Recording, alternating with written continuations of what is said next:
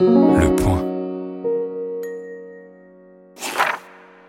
C'est un souvenir ancien, si ancien qu'il pourrait simplement avoir été inventé. Dans la salle à manger de ma grand-mère, à la Villa Idali, un immeuble de six étages où nous vivions dans un appartement mansardé de trois pièces, ma grand-mère, mon grand-père, ma mère, mon frère et moi, la voix de mon grand-père résonne étrangement. C'est une voix basse, enrouée de ce perpétuel enrouement des gros fumeurs, une voix chantante, avec l'accent un peu traînant et monotone du créole mauricien. Je l'écoute et je suis au bord du sommeil. Nous avons traversé la guerre, les moments dramatiques et drôlatiques. Mon grand-père refusait de descendre à la cave lorsque la sirène d'alarme annonçait un bombardement. Nous, nous y descendions, ma grand-mère emporterait une bouteille d'eau et une bougie, l'odeur de la sueur de bois moisi, de la poussière de charbon, mais il y avait longtemps qu'on ne trouvait plus de boules de coke. La pénombre, peut-être la rumeur des bombes, comme un tonnerre lointain quelque part sur la plaine du Var. Pourquoi, de toutes les chansons chansonnettes que ma grand-mère nous chantait, pour nous rassurer, pas pour nous endormir, mais pour nous garder éveillés dans le noir de la cave, pourquoi celle-ci que je n'ai pas oubliée Mot passé, la rivière Tanier, rencontrer une vieille grand-maman. Mot dire li qu'il y faire là, li dire mot, li la pescabo. Cela ne venait pas d'elle, Ma grand-mère n'était pas créole, elle était née dans l'est de la France, à Borieux, dans une plaine de betteraves. Il n'y avait pas là-bas de rivière Tanier, ni de cabot dans aucune rivière. Il y avait seulement la langue picarde, les chansons de France, les d'eau, les colas, les moulins, les arlequins les polichinelles, et surtout pas cette voix traînante, chaude et mélancolique, cette voix de vieille Nédène noire, cette voix de nuit chaude, zébrée d'insectes, de nuit noire, d'arbres géants bougent les chauves-souris. Il n'y avait pas ce refrain triste et lent qui disait la fatalité de l'exil, le voyage sans retour. Why, why, mes enfants, faut travailler pour gagner son pain. Why, mes enfants. Je l'écoute et je sais que c'est la voix de mon grand-père qui parle par sa gorge, cette voix grave et chantante qui dit le seul poème créole que j'ai jamais connu le poème qui vient du fond des âges, du fond de la ravine, où les travailleurs noirs sont enfermés le soir, du fond de la gorge des femmes qui font téter leurs bébés. Et je sais que c'est ce lait que mon grand-père a bu dans son enfance, ce lait blanc de la nénène noire, et qu'il a bu avec le lait les paroles du chant mélancolique des serviteurs et des servantes. Grand Dimoun qui faire, ça qui vieille reste dans la case, Li dire mot, mot bien misère, mon a tout mon courage.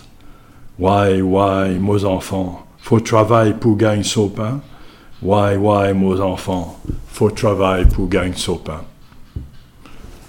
Merci Jean-Marie Gustave Leclésio pour cette, euh, cette lecture, donc cet extrait qui provient de la sixième des huit nouvelles euh, de votre recueil euh, Avers, sous-titré Des nouvelles des indésirables.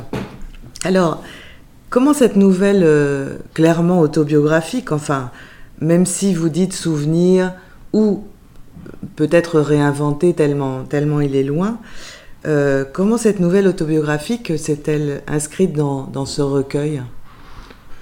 Au début, je ne pensais pas la mettre, et puis ça s'est imposé à moi comme étant en effet une sorte de pivot pour, ce livre, parce que euh, c'est un livre qui, qui mélange des souvenirs propres, euh, des émotions que j'ai reçues quand j'étais enfant, mais aussi quand j'étais adulte, des émotions dues à la guerre.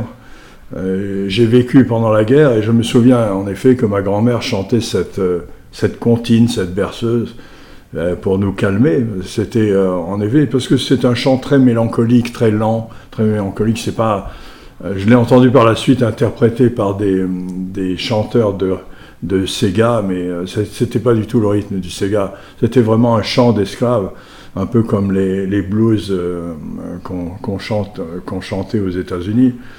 Et donc euh, cette voix était importante pour moi, dans, mêlée à ces souvenirs de guerre.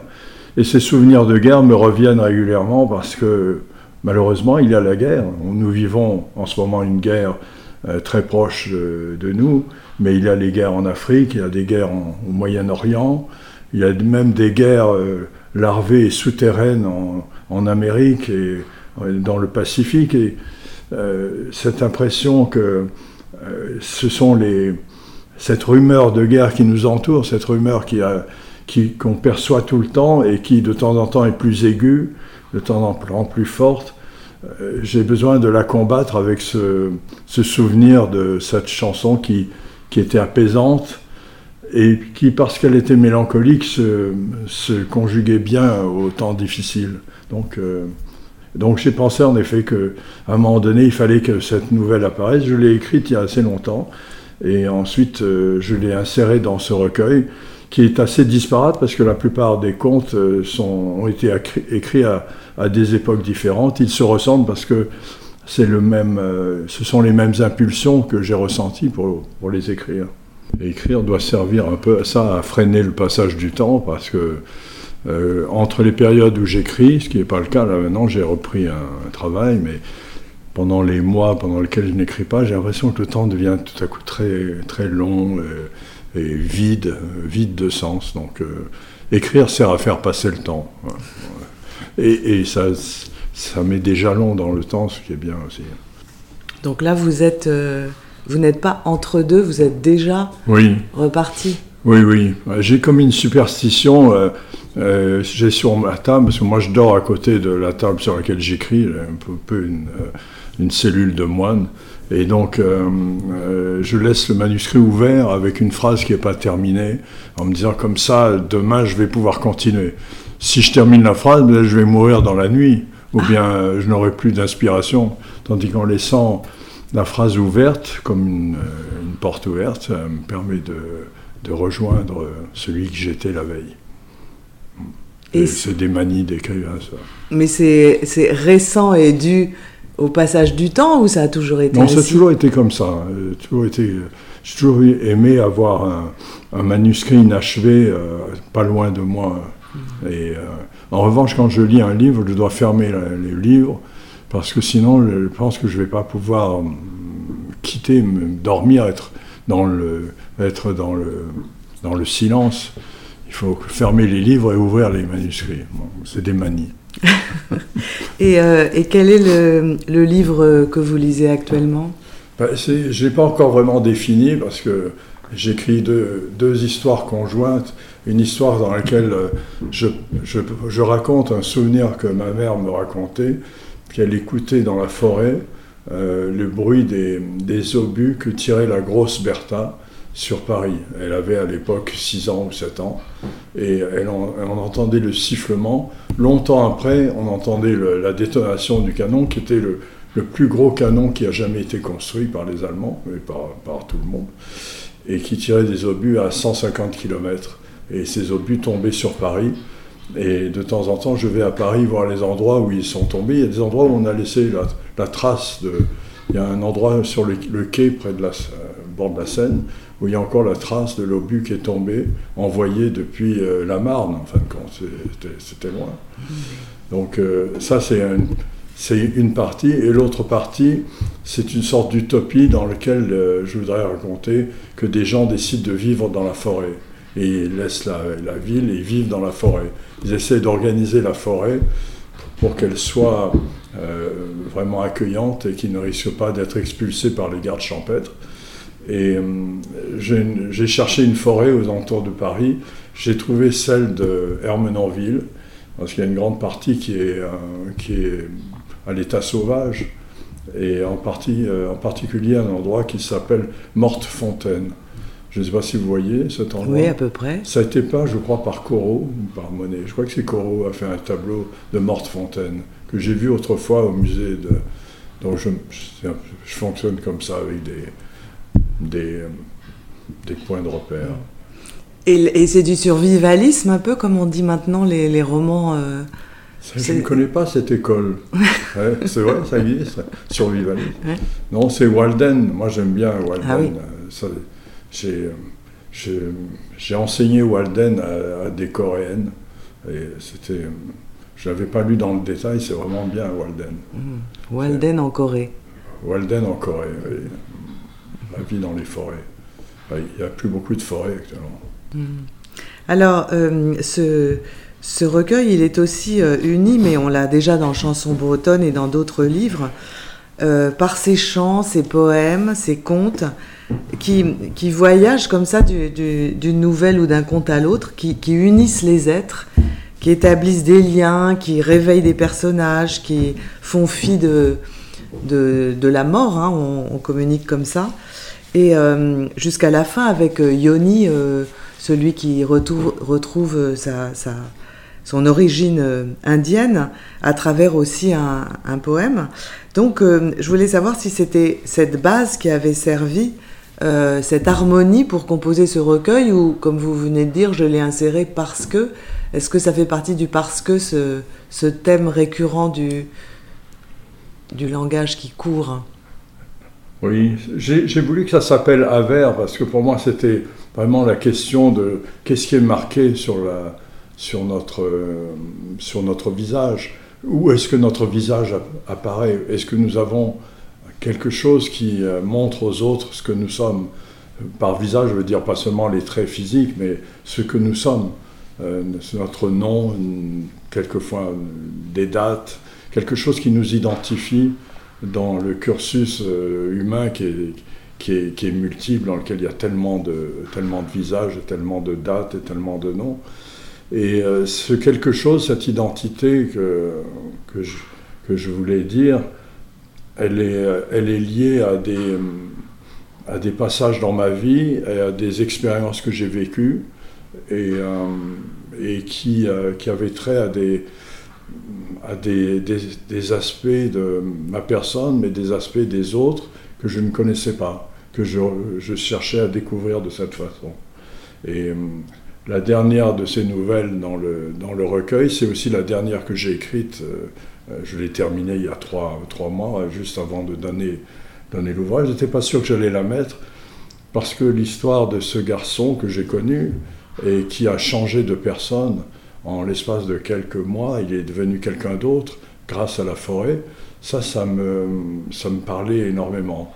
Cette idée qu'on peut changer complètement. On, peut, on, a été quelqu'un, mais on peut devenir quelqu'un d'autre, de bien ou de mal d'ailleurs. On peut devenir quelqu'un de très positif ou quelqu'un de très négatif, ou simplement changer d'origine, changer de, nature.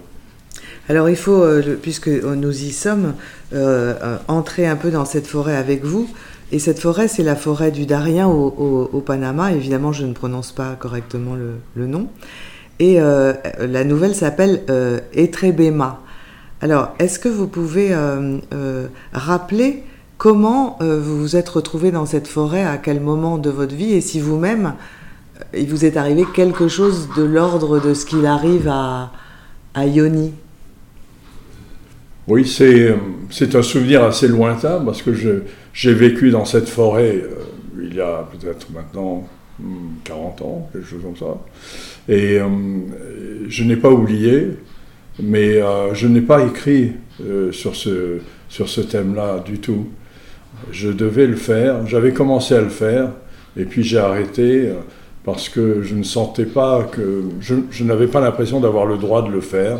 C'est pas parce que vous allez dans un endroit que vous avez le droit d'écrire sur cet endroit. Surtout que cet endroit est tellement différent de, de ce qui m'a éduqué, de ce que je suis. Mais euh, en écrivant la nouvelle, je me suis souvenu en effet que j'avais changé moi-même euh, quand j'étais là-bas. J'étais en train de devenir quelqu'un d'autre. Je me souviens de cette impression qui a été peut-être accentuée par euh, une expérience dans laquelle j'ai bu de la, du datura, qui est une datura stramonium, qui est un poison violent, mais que les Indiens utilisent pour euh, savoir s'il va faire beau, euh, prévoir, les, euh, prévoir les, les, crues des rivières, et pour avoir accès à Etrebema, c'est-à-dire l'autre monde. Donc j'ai fait cette expérience, à l'époque c'était à la mode, on faisait ça. Bon, et, mais j'ai pas voulu écrire sur cette expérience immédiatement. Et donc je me souviens de cette impression que j'ai eue à ce moment-là d'être sur le pas de la porte de quelque chose. je crois que j'ai eu ça aussi assez souvent en rêve. J'avance, il y a une porte, je franchis la porte. Enfin, je ne franchis pas, je suis sur le seuil, je vois ce qu'il y a de l'autre côté, mais je n'ose pas avancer. Je reste de mon côté, je ne, je ne traverse pas la porte. Et à l'époque, donc, je n'ai pas traversé la porte. Je suis resté de mon côté, mais un jeune garçon avec qui je voyageais, Yoni, qui existe vraiment, lui a franchi la porte. Il est allé de l'autre côté. Évidemment, puisque l'autre côté, c'était son monde. Il était dans un monde qui ne lui appartenait pas, dont, il ne faisait pas partie. Et il franchissait la porte pour entrer dans son monde à lui, dans le monde vraiment auquel il appartenait par l'héritage, par le nom, par la langue, par, par tout, par les parents qu'il allait retrouver. Et moi, je n'avais rien de l'autre côté auquel je pouvais me rattacher, donc je suis resté sur le pas de la porte. Mais ayant cette position du pas de porte, je pouvais voir, apercevoir, distinguer, pas complètement clairement, mais en, partie ce qu'il y avait de l'autre côté. Et donc, euh, voilà, voilà pourquoi j'ai terminé par cette nouvelle. Hmm. Et qu'est-ce qui vous a euh, amené euh, à, ce voyage? Pourquoi, donc, à, je sais pas, 20 ans, vous êtes parti dans cette forêt quand même, qui maintenant est clos à la fin d'un recueil où vous êtes un peu plus âgé? Oui, oui, oui. C'est un des faits terribles de notre époque. On parle de guerre, il y a des guerres violentes en ce moment. Mais il y a une guerre qui dure depuis les années 80, je dirais, euh, dans cette partie du monde, qui est la guerre que les narcotrafiquants mènent au monde, et dont en France nous sommes un des derniers aboutissements, mais hein, aux États-Unis, les, victimes de la, les cocaïnomanes, les victimes de trafic de drogue, euh, ça, ils commencent là-bas. Ce sont d'abord les gens qui habitent là-bas, et ensuite par euh, enchaînement, ceux qui consomment cette drogue, ceux qui participent au trafic, ceux qui se font tuer euh, dans les trafics, ceux qui meurent parce qu'ils en ont trop pris. Donc tout ça, c'est lié, c'est une guerre. Et, euh, et ce n'est pas quelque chose de très optimiste, parce que c'est une guerre qui met fin à, à, un monde, en particulier celui des, des Indiens Mbera, qui était tout à fait intéressant, tout à fait enthousiasmant même. Et, pour, pourquoi vous avez été là-bas? Par, par intérêt enfin... oui, oui, ça c'était par hasard. Ah. Par hasard, je faisais mon service militaire au Mexique et j'ai rencontré un garçon, euh, quand j'étais à Mexico, donc je rencontre un garçon, on va, au café, on parle, et il me dit, il y a un endroit qui est vraiment, euh, qui te plairait, euh, c'est la forêt du Darien. Il y était allé, il, il, avait juste traversé, il était allé juste un instant, donc j'avais un peu de temps libre à la fin de mon service militaire. J'ai pris un avion jusqu'à Panama. Et là, j'ai cherché sur le port de la ville de Panama. J'ai vu un bateau qui partait pour le Darien. Je me suis monté à bord du bateau et je suis arrivé dans cet endroit et j'étais tout à fait étonné de, la vie que j'y ai trouvée. C'était très très surprenant. Euh, les Indiens vivaient non pas coupés du monde moderne, ils ont pour la plupart des moteurs euh, sur leur pirogue. Euh, quand ils ont mal aux dents, ils vont chez le dentiste. Ils ont des comptes en banque où ils mettent l'argent qu'ils récoltent en vendant le, euh, le, plantain et le maïs. Mais ils, maintiennent, ils maintenaient une vie en habitat dispersé, très centrée autour de la famille et avec une identité extrêmement forte, physique et, et mentale physique parce que euh, dans une époque où, euh, où, c'est mal vu, ils vont presque nus, il fait très chaud, donc euh, ils considèrent que porter des vêtements leur fait courir des risques de pneumonie. dès qu'il pleut, les vêtements sont mouillés, on attrape des pneumonies. Donc ils se déshabillent, mais quand ils vont en ville, ils sont obligés de s'habiller parce que la société métisse, qui est en grande partie composée euh, de noirs qu'on appelle les libres, parce que c'est des anciens esclaves qui ont été libérés, eux exigent qu'ils s'habillent. Ils n'acceptent pas que les gens aillent nus. Mm. Et donc il y a une telle différence physique et euh, de comportement entre, entre ces populations. Et moi j'ai été séduit par la liberté qu'ils offraient. Et donc euh, ce hasard est devenu, je dirais, une, une habitude, un, besoin. Je suis parti de là, mais après j'y suis retourné. J'ai acheté une pirogue, puis j'ai acheté un moteur, et puis j'ai appris à naviguer sur les fleuves. J'ai rencontré des gens, et donc j'ai passé trois ans à peu près euh, euh, en continuité là-bas. Voilà, le hasard fait bien les choses. Mm. Et euh, vous avez, vous avez parlé de l'esclavage à plusieurs reprises. on dirait que vous êtes, vous êtes toujours un peu dans ce temps de l'esclavage et qu'il y a quelque chose qui, qui, demeure et on sait que aujourd'hui, plus, plus qu'hier, il y a euh, quelques avancées, disons, euh, sur la reconnaissance euh, de ce crime contre l'humanité, et, même s'il perdure ici et là, sous d'autres formes, est-ce que vous avez l'impression que, que, au moins de ce côté-là, quelque chose s'améliore dans la prise de conscience de... Sûrement, ça s'améliore, mais très très lentement.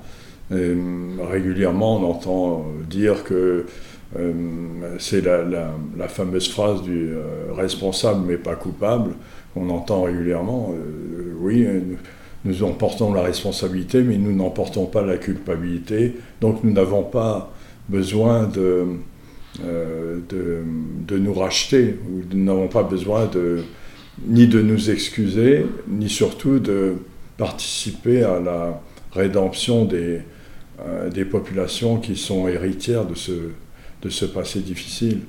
Alors je suis mauricien, donc euh, étant mauricien et mauricien de, de l'ethnie qui a, qui a, été la première à arriver à l'île Maurice, euh, je participe, je suis part totalement, je prends part totalement au passé esclavagiste. Je ne peux pas m'en défaire, il existe. Je sais qu'il y a eu des esclaves dans ma famille, pas direct, mais la famille euh, un peu éloignée. Et, surtout, j'ai découvert, euh, en m'intéressant à la question, que par exemple, mon arrière-arrière-grand-père, qui, qui, était soldat de la Révolution, soldat, euh, a, combattu à Valmy pour, pour, la liberté, et il a acheté deux esclaves sur le port de l'Orient. Donc on pouvait être révolutionnaire, on pouvait vivre l'époque de la Révolution et acheter des esclaves en France. Et quand il est arrivé à l'île Maurice, il les a libérés. Mais c'était difficile parce que quand vous libériez des esclaves, vous deviez payer une amende. C'était puni d'une amende de libérer des esclaves. Et c'était le temps de la Révolution. Donc euh, ça rend les choses un peu différentes. Euh, on a l'impression que la Révolution n'a pas répondu à son... Euh, enfin, que les idées ne répondaient pas aux au principes de la Révolution. Et donc ça fait partie de ce passé. Et il faut savoir que non seulement à l'île Maurice, mais à La Réunion, dans les Antilles françaises et dans beaucoup de ces pays qui ont été des, euh, des, endroits où on pratiquait la plantation, euh, aux États-Unis notamment, euh, que les descendants de, des esclaves ne sont pas bien traités. Ils sont toujours la partie la plus pauvre de la population, celle qui ne prend pas part à la politique, celle qui, ne, celle qui est maltraitée de, de tous côtés. Donc il y a quelque chose à faire. A, ce quelque chose, c'est l'éducation. Et voilà, donc j'essaye de prendre part un petit peu à l'île Maurice. Euh, je m'occupe avec des amis d'une fondation qui, qui distribue des livres aux enfants des écoles créoles, donc descendants d'esclaves. Nous insistons pour qu'il y ait une cérémonie chaque année pour célébrer la libération des esclaves qui a eu lieu à l'île Maurice en, 1830, pas en 1848. Mais il y, a, peu de choses. On ne célèbre pas. On a un peu honte peut-être, ou bien on considère que c'est vraiment du passé et qu'on n'est pas responsable. Alors justement, on va retourner euh, euh, à Maurice euh, à travers le personnage de... de alors justement, qu'est-ce qu'on dit? On dit comme par hasard, elle s'appelle Maureen et puis elle devient Maurice parce que sur la pirogue, la lettre s'est effacée. Alors, comment est-ce qu'on prononce déjà le nom de, cette héroïne de la Maurice, Maurice, Maurice, simplement. Mhm. Comme Maureen, mais avec un Z. Alors, Maurice, elle, elle, est, euh, euh, elle nous ramène euh, en quelque sorte à Rodrigue, c'est-à-dire au chercheur d'or qui est apparu chez Gallimard en 1985, au journal qui lui a fait suite, Le voyage à Rodrigue. Et euh, donc, euh, l'héroïne d'Aver, puisque c'est la nouvelle titre, c'est une orpheline qu'on voit grandir là. Et je voulais vous demander dans, comment, comment ressurgit, là vous l'avez expliqué pour, pour le Darien, mais comment ressurgit dans la mémoire, qui est l'atelier de l'écrivain, un lieu, une personne? Qu'est-ce qu'elle, à quel moment elle est venue frapper cette, cette Maureen et, quelle est cette, cette, île pour vous euh, quand vous écrivez? Je, l'ai rencontrée, elle existe vraiment.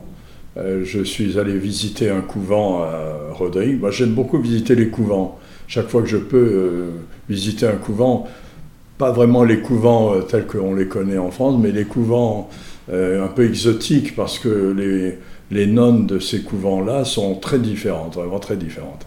Elles sont, elles sont drôles, elles, sont, elles boivent, elles chantent, elles dansent. rien à voir avec euh, le côté souvent triste qu'ont les couvents qu'on peut peut-être voir au couvent des oiseaux. Je ne connais pas le couvent des oiseaux, mais peut-être c'est comme ça. en tout cas, les pensionnaires de ces couvents-là euh, n'ont pas toujours un très bon souvenir. Mais euh, il y a une, écrivaine qui en parle bien, c'est Scholastique Mukasonga. Elle parle du couvent dans lequel elle a, grandi. Et, quand je lisais son livre, ça me, parlait vraiment beaucoup, parce que j'ai visité des couvents à Maurice, à Rodrigue, et, en, Afrique et dans d'autres endroits, et j'ai vu des, nonnes joyeuses. Hmm. Donc ça, c'est quelque chose. Et donc j'ai rencontré à Rodrigue, euh, aussi là par hasard, euh, en visitant un, couvent, euh, les, pensionnaires qui étaient toutes des, filles de familles euh, dysfonctionnelles, familles d'alcooliques, familles incestueuses, vraiment les choses les plus graves qu'on peut trouver dans une famille. Et les enfants, les filles qui sortaient de ces familles, qui avaient été très malmenées, était prise en charge par, euh, par ce couvent, par ses sœurs extrêmement drôles, un peu violentes parfois, mais toujours très drôles, très réalistes. Et parmi elles, donc, euh, à un moment donné, euh, parce qu'elles savaient qu'il y en avait une qui était étonnante, elles les ont réunies et elles leur ont demandé, je visitais ce couvent avec d'autres personnes, et elles ont demandé aux filles de chanter. Et il y en a une qui a chanté avec une voix extraordinaire, une voix de soprano, et moi j'ai été absolument saisi. Et euh, je lui ai demandé si elle voulait euh, continuer dans cette carrière, mais euh, elle n'a pas vraiment répondu. pour elle, c'était pas une, obligation de, se servir du chant. Elle avait simplement ce, don, ce talent. Alors peut-être qu'un jour elle, elle, va émerger. il n'y a pas très longtemps. Peut-être on va la voir arriver dans les, dans les concerts. Hum. Et j'espère. Donc j'ai voulu parler d'elle. Et elle est restée dans ma mémoire pendant plusieurs années. Et puis, euh, je dis un jour, il faut que je parle d'elle. C'est un, un, personnage de roman, c'est un personnage de, de conte. Et euh, ce n'est pas un conte de fées du tout, parce que ce qu'elle a vécu n'a rien à voir. Ou alors, ce sont ces contes de fées extrêmement cruels, comme Podane, ou, ou, même Cendrillon, ou, La Belle au Bois dormant, des contes euh, assez violents en réalité. Elle a connu la violence. Oui. Oui, elle a connu la violence dans son enfance, qu'elle fuit d'ailleurs. Et alors, il y a deux, deux choses euh, à propos de, de, cette nouvelle. Euh, c'est que, encore plus que dans les autres, je trouve, puisque euh, Maurice, elle chante aussi bien en lingala qu'en coréen. Et, et puis, comme par hasard, c'est de Suède que lui vient une invitation. Donc, je ne sais pas si c'est un clin d'œil, mais on a l'impression quand même que vous savez vous amuser euh, avec des, je sais pas, en mettant des éléments comme ça. Euh. Oui, oui. Christine euh, fait de longs séjours à, à, Maurice avec son mari qui est consul de Suède à Maurice. Font des longs séjours et de temps en temps, il repère des, des enfants intéressants et, et, les aide à aller étudier dans une école pluriculturelle qui est à Uppsala. Et donc, ça, ça je ne l'ai pas inventé. D'accord. Christine est vraiment, je l'ai rencontrée, c'est une femme absolument charmante. Ça n'a rien à voir avec le Nobel. bon, elle est de la famille, euh, elle est de la famille régnante, mais euh, je crois que c'est une famille qui est tout à fait honorable, la famille, euh, la famille des Bernadotte. et donc, j'ai eu envie d'en parler aussi parce que euh, à Rodrigue, il y a toujours cette légende du trésor et j'ai voulu m'en moquer en disant que la seule partie du trésor qui a été trouvée est trouvée par un crabe qui, garde une pièce d'or avec, lui, euh, parce qu'on n'a jamais trouvé le trésor, pas s'il existe, mais j'ai trouvé ça amusant que ce soit un crabe qui le trouve. Mhm. En tout cas, ça, ce chemin continue du, chercheur de, trésors. Et pour revenir aux langues, donc, euh, on, vous a entendu lire euh, comme ça du créole. Et c'est Édouard Glissant qui disait, euh, il avait cette formule d'écrire en présence de toutes les langues du monde. Mais on dirait que vous, ça a toujours été comme ça, ou du moins, quand vous écrivez, avec quelle langue écrivez-vous? J'écris en français, hein, ça, il n'y a aucun doute. Je ne peux pas écrire dans une. J'ai essayé d'écrire en anglais, ça n'a pas marché. Donc j'écris en français. Mais euh, Maurice chantait dans plusieurs langues parce que celle que j'ai entendue, celle qui a servi de modèle, chantait parfaitement en anglais, avec un bon accent, mais elle ne parlait pas un mot d'anglais. Donc pour elle, c'était juste des sons qu'elle retenait et qu'elle restituait. Je pense que la musique peut permettre ça.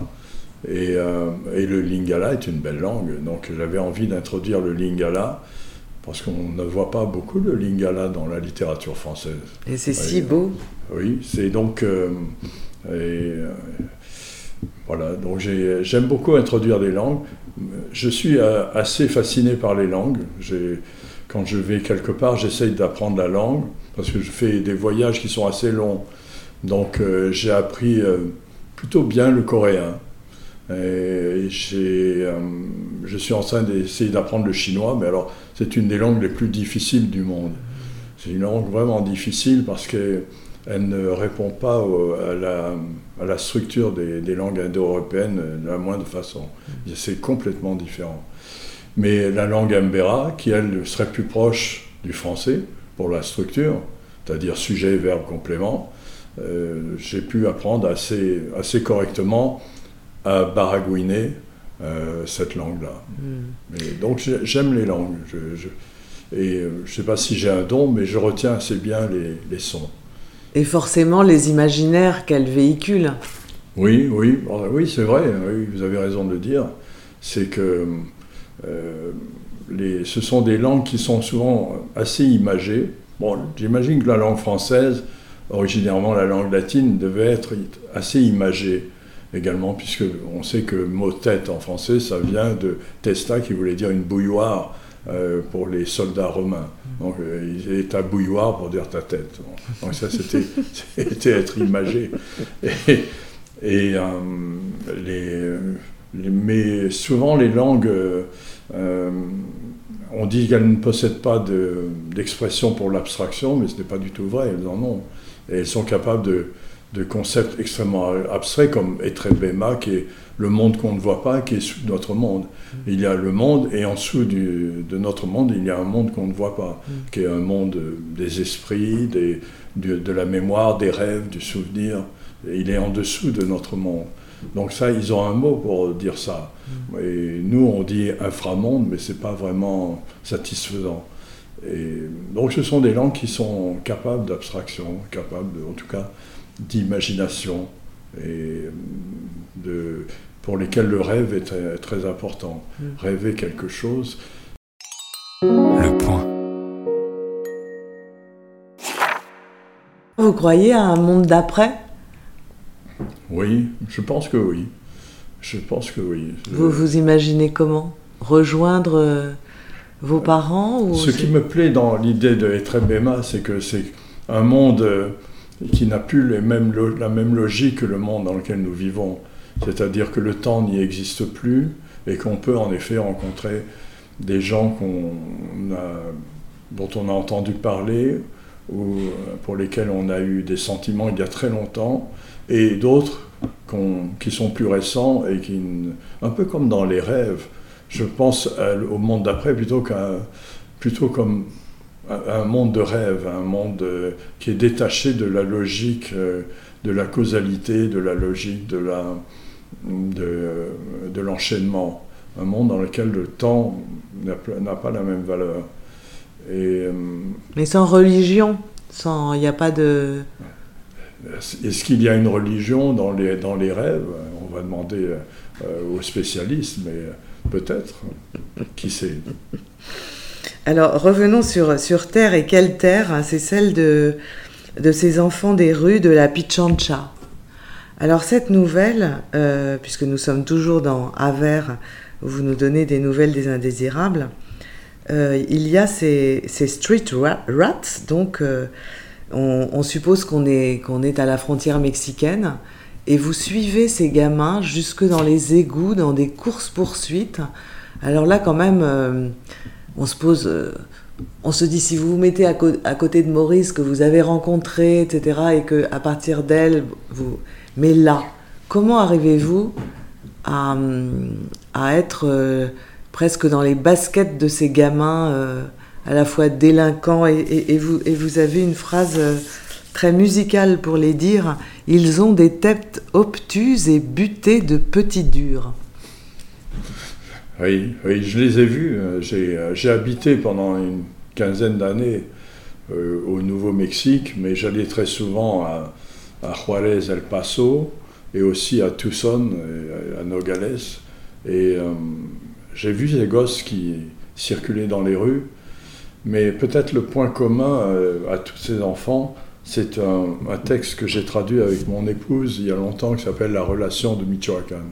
C'est un texte ancien écrit par les, enfin, dicté par les survivants euh, des Indiens Tarasque ou Purepecha du Michoacán, dans lequel ils racontent ce qu'était leur, euh, ce qu'était leur vie avant de disparaître.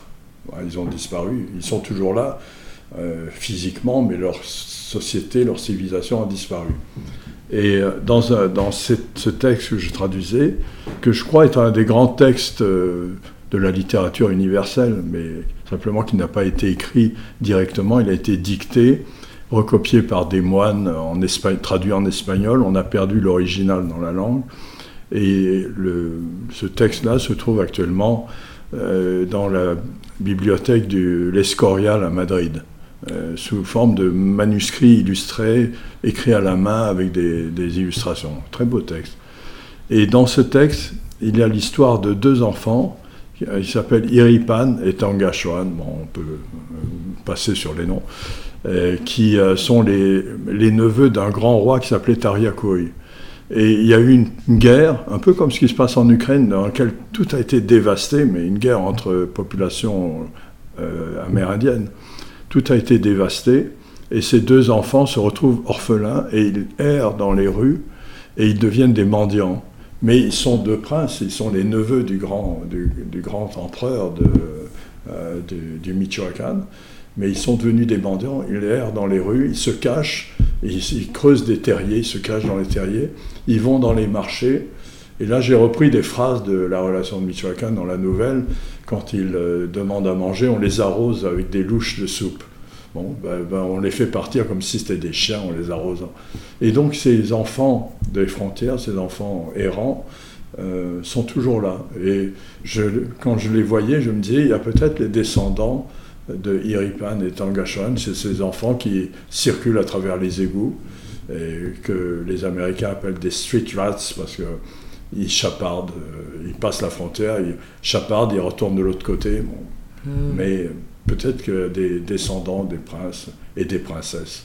Mais par exemple, pour, euh, pour décrire euh, leur quotidien, pour euh, leur donner le vocabulaire, leurs relations, leur, les nommer aussi, est-ce qu'il vous arrive de vous documenter, c'est-à-dire de regarder des documentaires, d'aller sur Internet, d'avoir un rapport à l'actualité, à, à, ces enfants comme comme les, enfants au Congo ou ailleurs, un peu tous ces enfants des rues, quoi. Est-ce que, est que ça nourrit euh, votre écriture ou est-ce que c'est en dehors de... Ça pourrait, mais ce n'est pas le cas pour, pour ces enfants-là, parce que euh, j'ai vécu très près d'eux à un moment donné, euh, dans un quartier d'une ville mexicaine où ils étaient très nombreux, donc je me souviens de leurs prénoms, leur nom, leur façon de parler. Et euh, c'est pas difficile de les transcrire après en français. Donc, mm. euh, je me suis servi plutôt de mon oreille que, que de documentation. Euh, j'aurais pu aussi me documenter dans, mm. dans des films, mais ça n'a pas été le cas. mais ça vous arrive de... Ça pourrait m'arriver, oui. Je ne sais pas si je l'ai fait, mais ça pourrait m'arriver. Mm-hmm, mm-hmm. Mm, c'est vrai. Ça pourrait m'arriver. Non, parce qu'on sait tellement. euh, J'aime bien me documenter à l'oreille, j'aime bien écouter les gens. Quand je suis à Paris, par exemple, euh, rien ne me plaît plus que prendre les, les métros, les trains, Mm. circuler, écouter les gens parler. Et euh, donc, je retiens des choses comme ça. Et d'ailleurs, le- le- vous faites un- un- une transition idéale avec les fantômes de la rue, donc ces différentes stations de métro où vous rencontrez. Alors, cette, cette série de, de nouvelles euh, qui est regroupée sur Fantômes de la rue, vous, vous, vous en accordez l'idée à Ami. Oui, c'est ma fille. Mhm. Et comment ça s'est passé? Elle vous a dit, euh, papa, tu devrais. euh, non? Ah, c'est c'est une, une- j'ai toujours des histoires à raconter. Donc ça, c'est une histoire, une histoire en particulier. C'est l'histoire de ce monsieur qui était, je crois, sénégalais, habillé en costume militaire, assez âgé, un clochard, très imbibé d'alcool, qui se tenait euh, au métro. À l'époque, nous vivions rue du Bac, euh, ma fille et moi. Et donc, euh, au métro Bac, il y avait ce monsieur qui ne demandait rien, mais de temps en temps, on lui donnait quelque chose, soit un morceau de pain ou un fruit, ou quelquefois de l'argent. Mais il ne demandait absolument rien. Mais il était là, debout, en bas de l'escalier roulant, dans la station de métro Bac. Et euh, un jour, nous arrivons, ma fille et moi, et il était tombé dans l'escalier roulant, et il rebondissait de marche en marche. Euh, il roulait sur lui-même jusqu'à descendre en bas de l'escalier, puis là, l'escalier le remontait jusqu'en haut, et là, il recommençait à tomber. Et c'était assez effrayant, il saignait, il a été blessé dans sa chute, toujours très alcoolisé, mais un homme assez élégant quand même. Et euh, donc, ma fille et moi, on le relève, et euh, ma fille dit, il faudrait appeler peut-être le police secours. Et là, il se met en colère en disant, pas de police, hein, pas de police. On on l'aide à sortir de la station, on le conduit, et non loin de là, boulevard Raspail, il y a un hôtel 3 étoiles. Et là, on entre dans l'hôtel 3 étoiles. Ma fille qui a l'air un peu, quelque chose d'un peu exotique. euh, moi qui n'étais pas particulièrement bien habillé, et ce monsieur qui était élégant mais habillé comme un, plutôt comme un clochard, on entre dans l'hôtel et là ils sont un peu inquiets de voir ce trio qui arrive. Et j'explique, voilà, ce monsieur était blessé, il faudrait le soigner. Et là, assez gentiment, ils l'ont, ils l'ont, ils l'ont épongé le sang qui coulait de sa figure. Ils lui ont donné à boire un peu, un café plutôt que, que de l'eau. Et, euh, et là, ils ont parlé de l'hôpital, et là, il s'est remis en colère en disant non, pas d'hôpital non plus. Et donc, on l'a reconduit dehors, et là, il est parti en titubant, et curieusement, après, on ne l'a jamais plus revu. Et cette rencontre a fait que ma fille m'a dit euh, il faudrait écrire sur ces personnes qu'on croise tout le temps dans les rues, et dont on ne s'occupe pas trop, qui mendient ou qui sont simplement assis dans un coin de trottoir, ou bien qui passent, et qu'on ne voit pas, et dont on ne parle jamais. Et euh, je me suis dit, c'est une très bonne idée. Et c'est elle qui m'a dit, il faudrait que ce soit un peu neutre. Non, il ne faudrait pas que ce soit un récit euh, dans lequel, euh, à la première personne, il faudrait que ce soit plus euh, objectif. Ma fille est anthropologue, hein, il faut dire la vérité. Bon. donc, euh, donc ça a été vu d'un point de vue neutre. Mm. Alors il y a euh, une jeune fille brune quand même. Oui, c'est elle. Qui C'est elle. Je l'ai inclus dans mm-hmm. l'histoire parce que euh, c'était c'était elle qui avait eu l'idée et c'était elle qui m'avait amené à regarder. Et depuis, euh, je regarde ces gens et bon, c'est c'est pas par par pitié, mais euh, ils ont quelque chose à dire. Ils le disent quelquefois. Ils disent j'ai faim, donnez-moi à manger, mais la plupart du temps, euh, ils sont une interrogation euh, à laquelle on feint de ne pas répondre. On, et c'est vrai qu'à Paris, c'est difficile, hein, très difficile. Est-ce qu'ils euh, euh, répondent justement à ce, à ce qualificatif d'indésirable sur lequel j'aimerais bien qu'on qu revienne? Oui, oui. Indésirable parce que euh, il, aucun désir, on n'a pas vraiment de désir de les connaître, on a plutôt désir de les éviter, ce que faisaient les gens pour se Sénégalais qui était tombé, il l'évitait, il, faisait le, faisait le tour, il essayait de l'enjamber ou bien de passer à côté. Et, euh, mais eux-mêmes ne sont pas exempts de désir, ils ont besoin qu'on qu leur parle, ils ont besoin. Donc ils sont des indésirables, mais désirants. Mmh. Des indésirables désirants. Mmh. Et d'ailleurs, ils sont désirants jusque dans les, les pires, les pires situations. C'est ce qui arrive à, à Marwan et Mehdi, qui sont donc les, les, deux enfants, les deux enfants de la guerre. Depuis des mois, des années, ils n'avaient cessé de marcher. Comment inscrivez-vous? Alors là, on peut parler de contes et de contes de fées, cette espèce de, pas de baguette magique, mais au moins de bonnes fées qui arrivent sur le trajet de tous ces indésirables. Je ne sais pas s'il y a une explication, mais euh, euh, c'est souvent même, ça vient de gens auxquels on ne s'attend pas. dans, dans Hané, donc il y a ces enfants qui fuient la guerre, et à un moment donné, ils croisent des soldats. Et parmi ces soldats, il y en a un qui les voit, alors que la plupart ne les voient même pas. Et il les voit et il donne à boire euh, aux enfants. Donc, euh, je veux dire que même ceux qui, euh, qui sont de l'autre bord, du bord de ceux qui font la guerre, quelquefois on se, on se, c'est ce rayon d'humanité qui, qui, passe en eux, qui, qui fait qu'ils ont besoin de, de reconnaître l'existence même d'enfants en haillons, ils ont besoin de reconnaître leur existence. Je ne sais pas si c'est une baguette magique, parce que ça ne va pas plus loin que d'offrir à boire, mais, il y a une chanson de Brassens là-dessus, qui euh, parle de, de cette... Euh, de ce n'était rien qu'un bout de pain. Hmm. Je ne me rappelle plus du titre de L'Auvergnat, non? L'Auvergnat, voilà. La chanson à l'Auvergnat. Belle chanson. Alors peut-être que c'est ma nature d'y croire. Euh, et, oui, une, volonté, presque une foi. Oui, celle de Brassens, la foi du charbonnier en tout cas, euh, on, est, on est. Enfin, moi j'ai pris cette nouvelle de, de comme un, un peu comme ce que vous disiez au début euh, de, de la berceuse. C'est c'est une chanson pour traverser la guerre, cette, cette nouvelle. Et, et ce que je voulais savoir, c'est à chaque fois que vous écrivez euh, euh, dans un lieu qui, qui, pour nous est souvent lointain, enfin, quand je dis nous, c'est euh, nous sommes aujourd'hui chez Gallimard devant un, jardin très beau, Paris 7e. Gallimard qui donc publie votre, votre œuvre et votre dernier recueil. on, est, on, est, on est souvent avec vous loin de là où on se trouve. Et est-ce que vous avez besoin de, pour le lecteur de situer cet endroit? Par exemple, là, on ne sait pas. On ne sait pas d'où viennent Marwan et Mehdi. Ils pourraient être les enfants de toutes les guerres, y compris celle dont on fête le douloureux anniversaire euh, aujourd'hui de, l'Ukraine. Oui, oui. C'est. Bon. En fait, ils viennent de No Man's Land. Et c'est. Euh, les No Man's Land, ce sont les endroits qui, moi, qui m'attirent, qui m'intéressent. Les endroits qui ne sont ni aux uns ni aux autres, qui sont souvent le théâtre de guerre, parce que ce sont des endroits qui sont revendiqués par euh, de nationalisme euh, généralement outrancier et très violent. Mais entre les deux, euh, entre les deux, il y a des terrains vagues.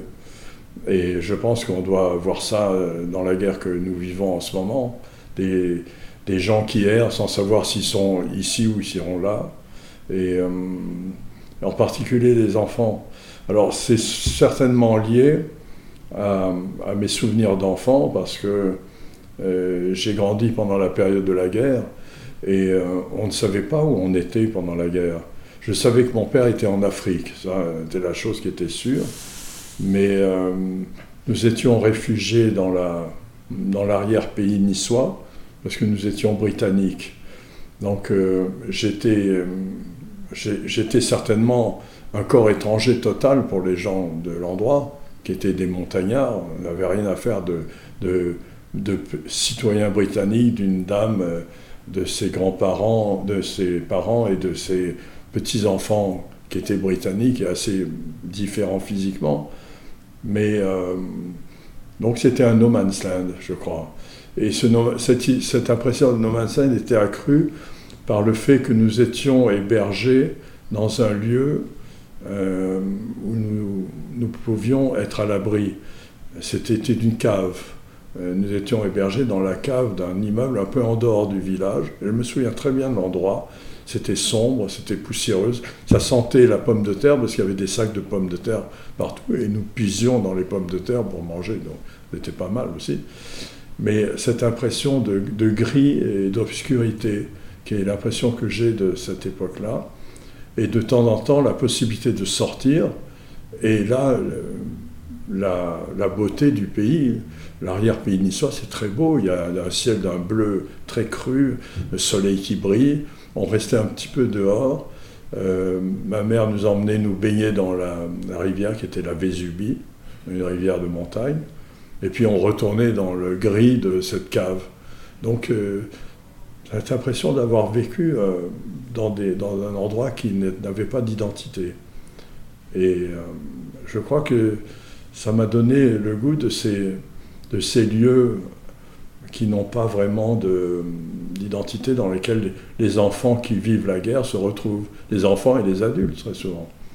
Et voilà, voilà je crois que c'est pour moi ce besoin de recréer cette cave peut-être euh, pour, euh, pour mieux comprendre ce que j'ai vécu. Et euh, l'impression aussi de la mort. les enfants très jeunes, j'avais 5 ans à la fin de la guerre, donc j'étais vraiment très jeune. Je me souviens d'avoir su ce qu'était la mort à ce moment-là. Normalement, on, ne sait pas ce qu'est la mort, mais euh, un, camarade de jeu avait sauté en portant une mine.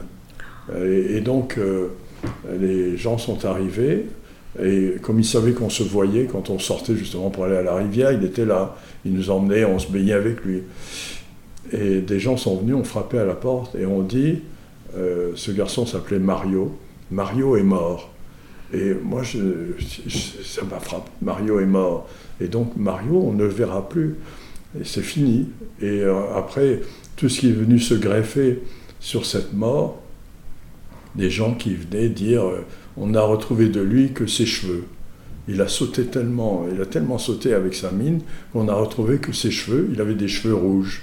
Il était roux, le garçon. Et je me souviens de ses cheveux. En tout cas, je me souviens de ces gens disant on a retrouvé ses cheveux comment euh, quelqu'un disparaît et ne laisse que ses cheveux. Donc ça, c'était la mort. Et je crois que ça, a frappé mes, souvenirs d'enfant. Je vis avec ce souvenir-là, ce souvenir de... Parce que la mort, c'est de disparaître, on laisse ses cheveux. Donc ça, c'est des morts très spéciales. Oui, et très, avec des images euh, forcément euh, absolument inoubliable. Oui, oui. Et donc, à chaque fois qu'il y a une guerre, et là en ce moment nous la vivons, moi je pense à, aux enfants qui vivent guerre, pour lesquels il y a les bombes, il y a euh, le manque d'aliments, la peur et la mort. Ils, savent ce qu'est la mort, obligatoirement. il y a des, éléments de leur famille, des, des camarades qui sont morts, et ils connaissent ça. Et euh, ce n'est pas le cas de, des enfants qui vivent en France, qui sont assez peu confrontés à ça, sauf en cas d'accident ou d'événements très dramatiques. Mais c'est pour ça, sans doute, que Année est une nouvelle euh, particulièrement euh, bouleversante. Et, et, puis, bon, on va, on va aussi parler de la, de la. Je ne sais pas si ça s'appelle le désir de conviction euh, que vous avez de... Par exemple, quand les enfants font le rêve du bateau, c'est-à-dire de partir, évidemment, ça nous ramène à tous ces problèmes euh, d'immigration et d'accueil de ceux qui essayent de, nous rejoindre pour obtenir des conditions meilleures. Donc là, vous rejoignez complètement l'actualité à travers pourtant euh, quelque chose qui, est malheureusement un peu éternel de, de, la guerre. Alors, quand vous, quand vous introduisez cette leur vision à eux, depuis, depuis ce qu'ils vivent, pour essayer d'accéder à, un ailleurs. Est-ce que, est que là, il y a une volonté de convaincre quand vous écrivez? De convaincre euh, le lecteur, l'autre, de, de regarder ça euh, vraiment, de le comprendre de... Oui, peut-être, oui, c'est bien possible. Mais euh, en fait, cette nouvelle, c'est c'est de, tout ce corpus de nouvelles, c'est la plus ancienne parce que je l'ai écrite à l'époque où j'écrivais Étoile errante. Mmh. C'était un passage d'Étoile errante. Et comme il n'avait rien à faire dans le livre, je l'ai enlevé à l'époque, je l'ai laissé de côté. Et puis là, je l'ai repris pour le publier comme si c'était un, conte à part entière. À la différence près que j'y ai introduit un personnage auquel je tenais, qui était Hané, parce que on vous parliez tout à l'heure du, miracle qui éclaire la vie des, indésirables ou des démunis. Et ces enfants, leur miracle, c'est qu'il y a, ils rencontrent une jeune fille qui est à peu près leur âge, un petit peu plus âgée, et qui, comme elle est sourde et muette, n'a pas peur de la guerre. Et, donc, à un moment donné, je crois que c'est Marwan qui dit qu'il n'a jamais connu quelqu'un d'innocent. Et elle, elle est innocente parce qu'elle n'a pas peur. Elle est, euh, elle est au-delà de la peur. Elle voit les avions passer, mais elle ne sait pas s'il est dangereux. Elle n'entend pas le bruit des bombes. Elle ne voit rien de. Elle ne, elle ne, perçoit pas le danger de la guerre. Donc, elle a une sorte de d'aura, de, de capacité d'être c'est pourquoi la nouvelle s'appelle Année, pas Marwan. Elle a la capacité de guider le groupe des enfants qui va trouver un jour un bateau, qui sera accueilli et qui va vivre une nouvelle vie. Mm. Et c'est parce qu'il y a Année qui est. Et c'est parce qu'elle elle est innocente. Dans un monde où personne n'est innocent, même pas les enfants, mm. puisqu'ils volent des morts euh, le long de la route, ils, ils, dépouillent un avion pour aller vendre le métal, donc ils ne sont pas innocents. Mais elle, elle est innocente.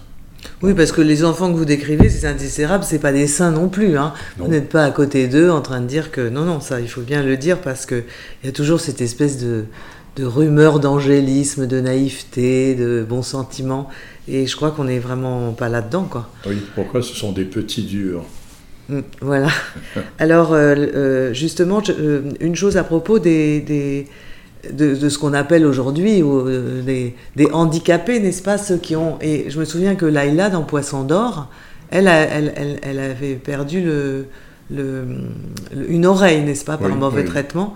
Et euh, on, a, on a souvent l'impression, ou alors un des enfants qui n'arrive pas à s'exprimer. Qu'est-ce que, qu'est-ce que ça dit des gens, le, de vos personnages, le fait qu'ils, pas, qu'ils ne soient pas entiers, en quelque sorte, dans leur, euh, dans leur fonction que... Oui, c'est. Je ne sais pas, je dois voir cette sorte de. Euh, cette sorte d'obsession que euh, les, les, enfants qui sont handicapés, soit parce qu'ils sont autistes, soit parce qu'ils n'ont pas tout leur sens, soit parce qu'ils ont euh, un handicap moteur, sont des enfants qui par ailleurs ont, un, ont une sorte de privilège ça doit être un, je ne sais pas, comme un remords, comme une, euh, comme une rengaine en moi qui fait que euh, je pense qu'il doit y avoir cela pour compenser. Il faut qu'il soit compensé par quelque chose. Et, euh, et je suis toujours ému quand je vais dans des... J'habite où je passe à travers une population où il y a c'est cette, euh, cette, croyance que le handicap est compensé par, euh, euh, capacité autre de comprendre et, d'aimer ou de donner confiance ou, d'avoir d'avoir le d'avoir l'appui des, forces surnaturelles. C'est dans, les mythes, c'est très souvent le cas. Euh, je, lisais euh, l'histoire du mythe d'Arcas, le roi Arcas. Euh, avant d'être roi, Arcas était un enfant et je crois que ce sont ses frères qui lui jouent un très mauvais tour. Il le tue et il le donne à manger à Zeus. Et Zeus mange l'enfant, et puis tout à coup il s'aperçoit qu'il est en train de manger un enfant.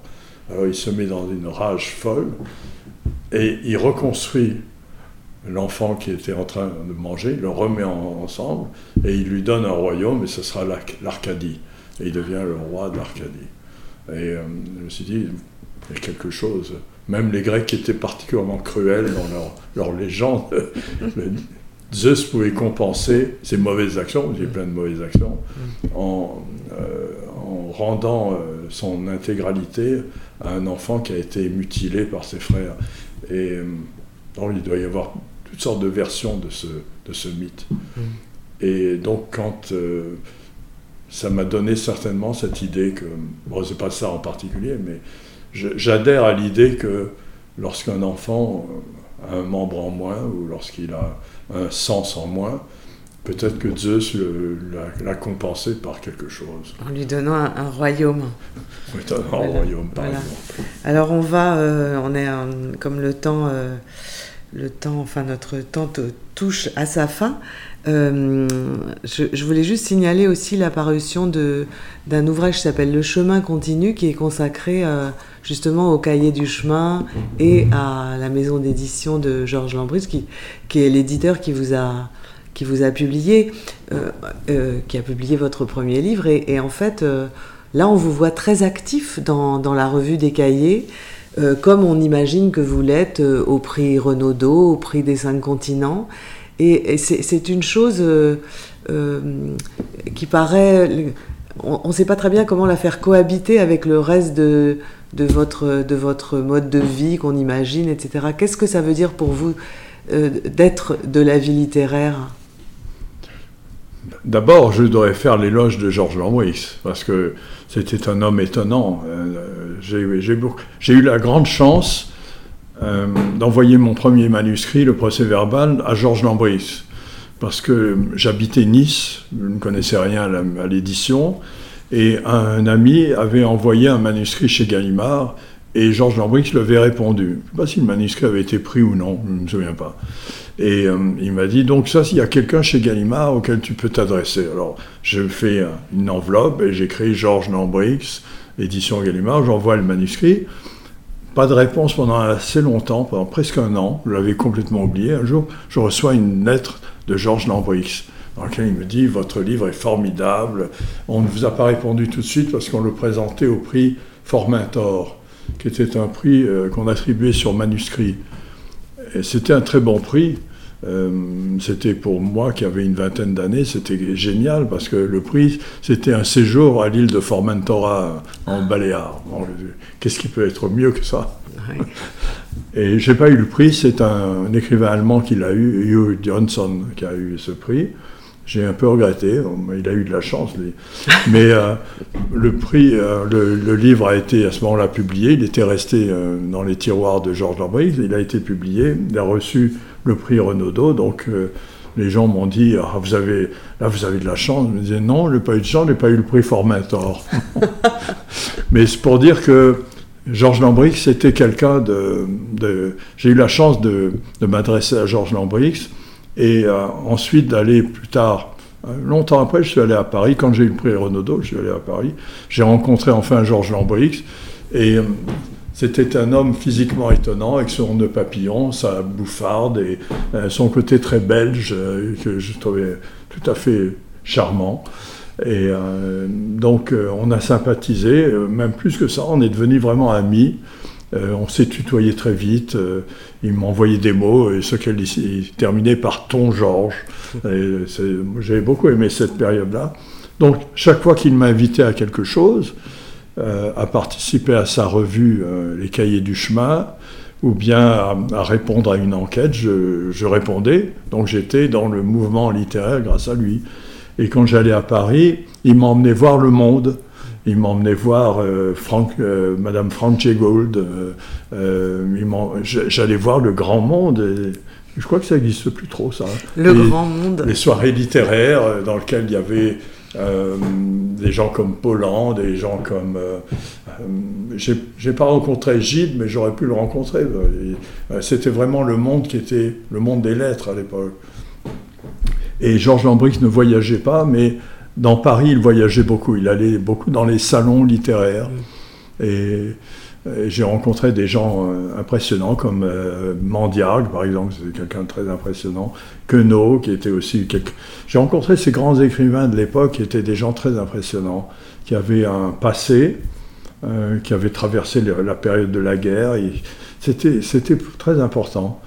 Et ça s'est un peu défait progressivement parce que euh, d'abord, j'ai cessé d'habiter en France. À l'époque, j'habitais beaucoup en France.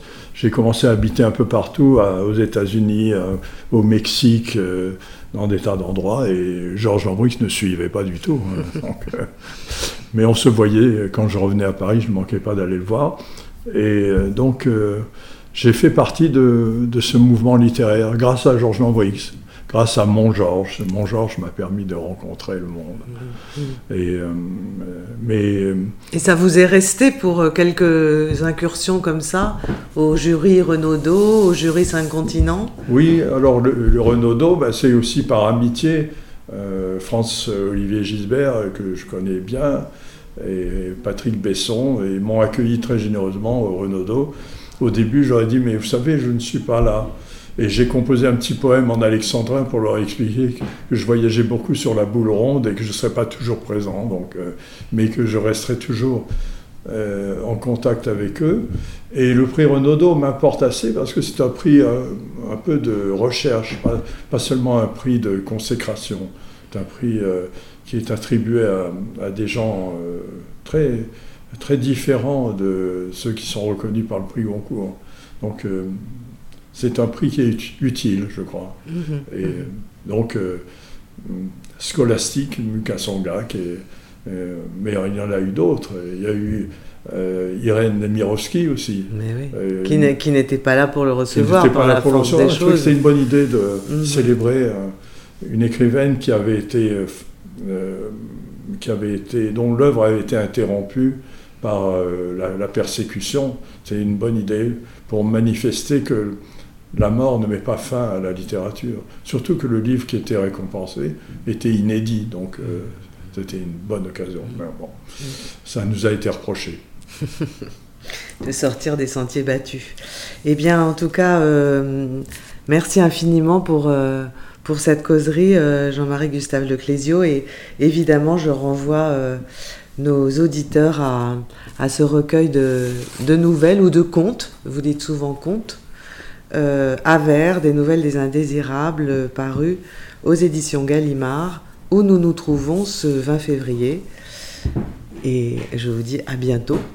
Merci Valérie, merci euh, de cette rencontre euh, qui, euh, qui m'a beaucoup amusé.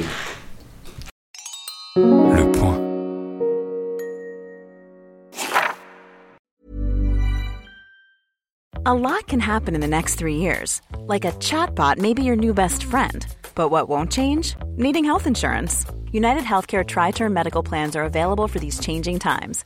Underwritten by Golden Rule Insurance Company, they offer budget friendly, flexible coverage for people who are in between jobs or missed open enrollment. The plans last nearly three years in some states, with access to a nationwide network of doctors and hospitals. So, for whatever tomorrow brings, United Healthcare Tri Term Medical Plans may be for you. Learn more at uh1.com.